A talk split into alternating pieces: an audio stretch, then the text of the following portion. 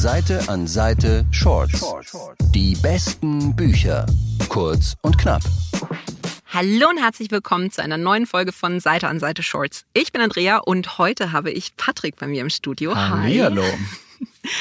Also Patrick ist einer meiner Redakteure für den Podcast und weil er sehr viel damit zu tun hat, hier alles am Laufen zu halten, kommt er leider ein bisschen zu wenig zum Lesen und hat sich gewünscht, dass ich ihn gleich mal mit ins Studio nehme, dass er die Buchtipps vor allen anderen bekommt. Wenn ich hier keine guten Buchtipps bekomme, dann gar nirgends. Also ja, ich, ich bin sehr gespannt. Let's go. Heute habe ich nämlich ein tolles Thema auch dabei, nämlich Schein und Sein. Und dabei stelle ich Bücher vor, in denen die ProtagonistInnen nicht immer das sind, was sie zu sein vorgeben. Sehr philosophisch. Also das erste Buch, das ist auch tatsächlich ein Titel, an dem kommt man, glaube ich, dieses früher nicht vorbei. Und das ist Jins von Fatma Aydemir. Mhm. Das ist eine deutsch-türkische Familiengeschichte. Das spielt 1999. Und es beginnt mit dem Vater Hüseyin Yilmaz. Der hat in den 70er Jahren angefangen, in Deutschland als Gastarbeiter zu arbeiten, hat 30 Jahre lang sich wirklich den, den Buckel wund geschuftet. Den Arsch abgearbeitet. Total. Einfach, weil er immer dieses Ziel hatte, er möchte seiner Familie dann eine Wohnung in Istanbul kaufen. Ja. So, und jetzt ist er kurz vor vor der Pensionierung. Er hat das Geld zusammen, er hat diese Wohnung gekauft, er hat sie möbliert. Er steht da, freut sich und fällt tot um. So, damit beginnt das Buch okay. und dann ja, kurzes Buch, cool. Ein Paukenschlag. Ein Paukenschlag. Nein, aber die Geschichte der Familie wird ja dann später erzählt, weil natürlich ähm, die vier Kinder und die Ehefrau anreisen in diese Wohnung und jeder erzählt so ihren Teil der Geschichte. Und das sind ganz, ganz unterschiedliche Themen, mit denen jeder in dieser Familie zu kämpfen hat. Also es geht zum Beispiel um Rassismus, um Homophobie, um die Suche nach der eigenen Identität. Und das Coole an dem Buch ist wirklich, dass man mit jedem Protagonisten, man schlüpft also total in diesen Kopf rein. Ja. Und man versteht genau, wo die herkommen. Aber sie können mit ihren Geschwistern oder auch mit der Mutter überhaupt nicht darüber reden. Und man möchte die manchmal einfach wirklich so, so schütteln. In, in einen Raum stecken und. Ja, dass man sagt, redet halt einfach mal wirklich drüber. Ja. Und jeder ist in so einem Rollenbild gefangen irgendwo, möchte den anderen nicht enttäuschen, möchte die Eltern nicht enttäuschen mit ihrer Wertvorstellung. Und dabei werden sie eigentlich komplett unglücklich.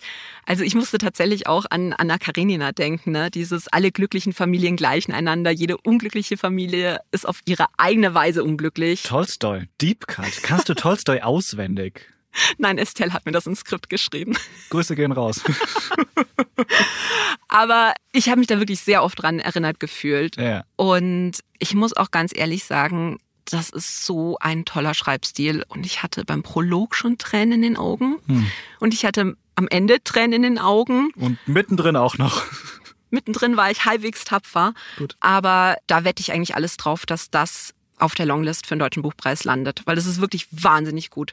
Und ich wette jetzt hier heute mit dir um ein Franzbrötchen, mhm. dass das auf der Longlist landet. Hand drauf, wir sitzen in unterschiedlichen Sprecherkabinen, aber äh, ja, Hand drauf, kriegen wir hin.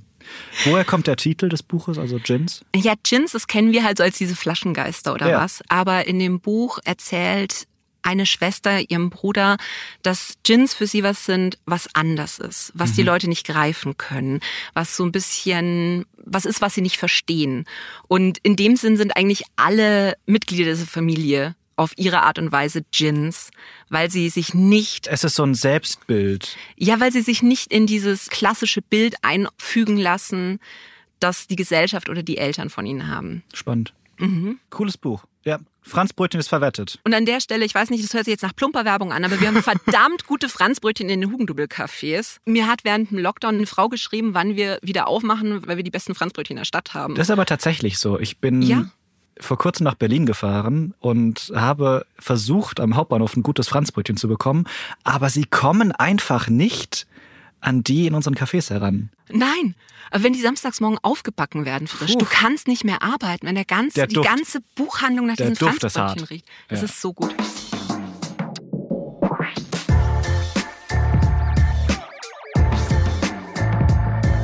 Gut, was ist das zweite Buch? Wir bleiben beim Essen. Wir bleiben beim Essen.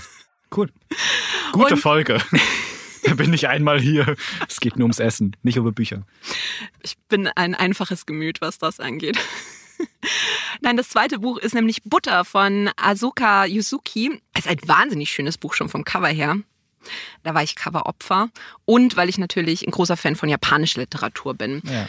Es geht in dem Buch um Rika, die ist Journalistin und sie möchte ein Exklusivinterview mit einer vermeintlichen Serienmörderin führen. Das ist die Manako.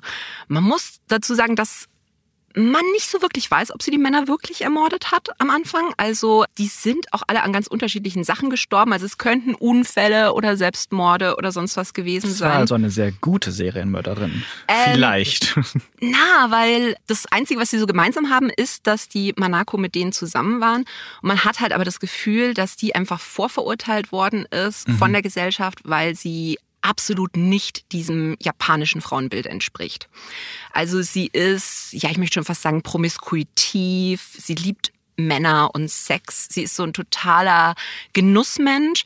Sie wird halt auch immer so als, als pummelig bezeichnet und man hat das Gefühl, auf der einen Seite wird sie dafür verachtet, dass sie sich diese ganzen lustvollen Dinge gönnt und auf der anderen Seite ist das aber auch so die Masche, mit der sie wirklich die Menschen um sich herum auch ein Stück weit ja gefügig macht. Der personifizierte Hedonismus. Absolut. Also es ist auch so ein ganz, ganz spannender Charakter.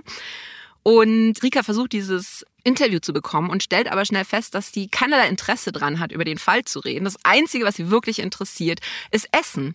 die hatte auch einen Foodblog und deswegen kommen die eben über Essen ins Gespräch und die Manako, die schickt die Rika dann halt auch wirklich eigentlich durchs ganze Land fast, um in bestimmten Restaurants bestimmte Sachen zu essen. Ja. Das Coole an dem Buch ist halt tatsächlich, dass dieses Essen wirklich bis ins kleinste Detail immer beschrieben wird. Also muss man vielleicht mögen, aber ich hatte die ganze Zeit immer so ein Bedürfnis, jetzt zum nächsten Japaner zu laufen. Es ist kein Buch, also das man auf leeren Magen lesen sollte. Auf gar keinen Fall, auf gar keinen Fall. Also ich hatte echt sehr viel Hunger, während ich dieses Buch gelesen habe. Mhm. Es geht außerdem um die Rolle der Frau in der japanischen Gesellschaft, was ich auch wahnsinnig spannend finde. Und das ist ja ein Thema, das zurzeit auch viel literarisch aufgearbeitet wird, wie zum Beispiel Die Ladenhüterin von Sayaka Murata war ja mhm. auch so ein Titel. Und ja, es ist wirklich so klassische japanische Literatur. Immer ein bisschen schräg. Man muss sich immer ein bisschen drauf einlassen, aber halt wahnsinnig gut geschrieben und ich lieb's. Huckt. Zehn von zehn Sternen.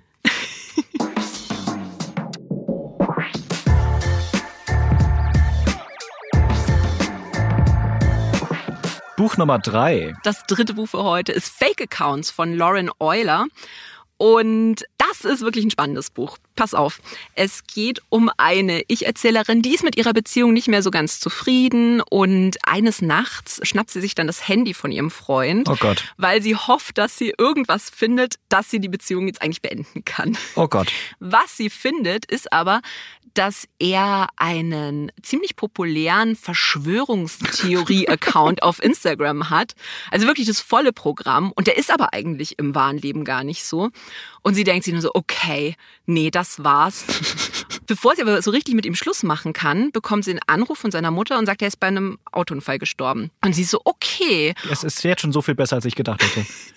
Na, pass auf, weil sie jetzt irgendwie so gar nicht so richtig weiß, wie sie damit umgehen soll, weil sie ja emotional schon komplett mit dieser Beziehung abgeschlossen hat, ja. aber konnte es ihm nie sagen. Und jetzt ist der tot. Und was tut sie? Und sie hat so eine ganz verrückte Bewältigungsstrategie.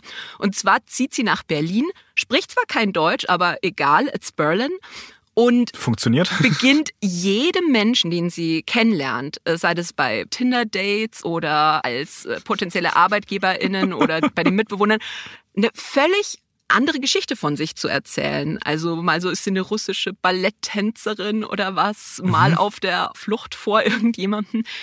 Und es ist einfach so verrückt, dieser Frau dabei zuzuschauen, wie sie sich halt auch ein Stück weit selber erfindet, aber auch selber verliert.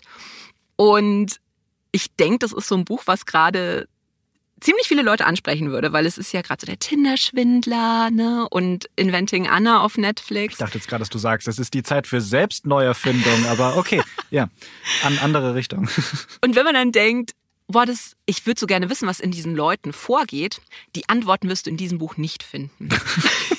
das schon mal vorneweg, weil man muss sagen, die Protagonistin ist so ein super schwieriger Charakter. Die ist wahnsinnig arrogant, die lässt niemanden so richtig an sich ran. Man schaut ihr irgendwie nie so richtig in die Karten, was jetzt bei ihr eigentlich los ist. Ja. Und ich war beim Lesen tatsächlich immer hin und her gerissen, ob ich es gut oder schlecht finden soll. Also habe ich mir Rezensionen angeschaut und es gab Leute, die haben es geliebt und es gab Leute, die haben es gehasst. Es ist polarisierend. Ich habe jedes Argument aber nachvollziehen können. Hm. Und dann dachte ich mir, Mensch, aber woran erinnert mich denn dieses Buch? Und es hat mich so krass an Allegro Pastel von Live Rand letztendlich erinnert, weil es ist halt auch so ein Buch, das nimmt sich null ernst. Das trieft wirklich so stark von Ironie und Zynismus. Und ich glaube, man kann wirklich einen großen Spaß mit diesem Buch haben, wenn man es halt nicht ernst nimmt. Ja, man und, muss sich darauf einlassen. Und ich muss auch ganz ehrlich sagen, und das ist so ein bisschen verrückt vielleicht, aber okay, ich habe das Buch fertig gelesen, habe es zugemacht, es war in der leeren Wohnung und habe laut zu mir selbst gesagt, also ich fand das jetzt gut.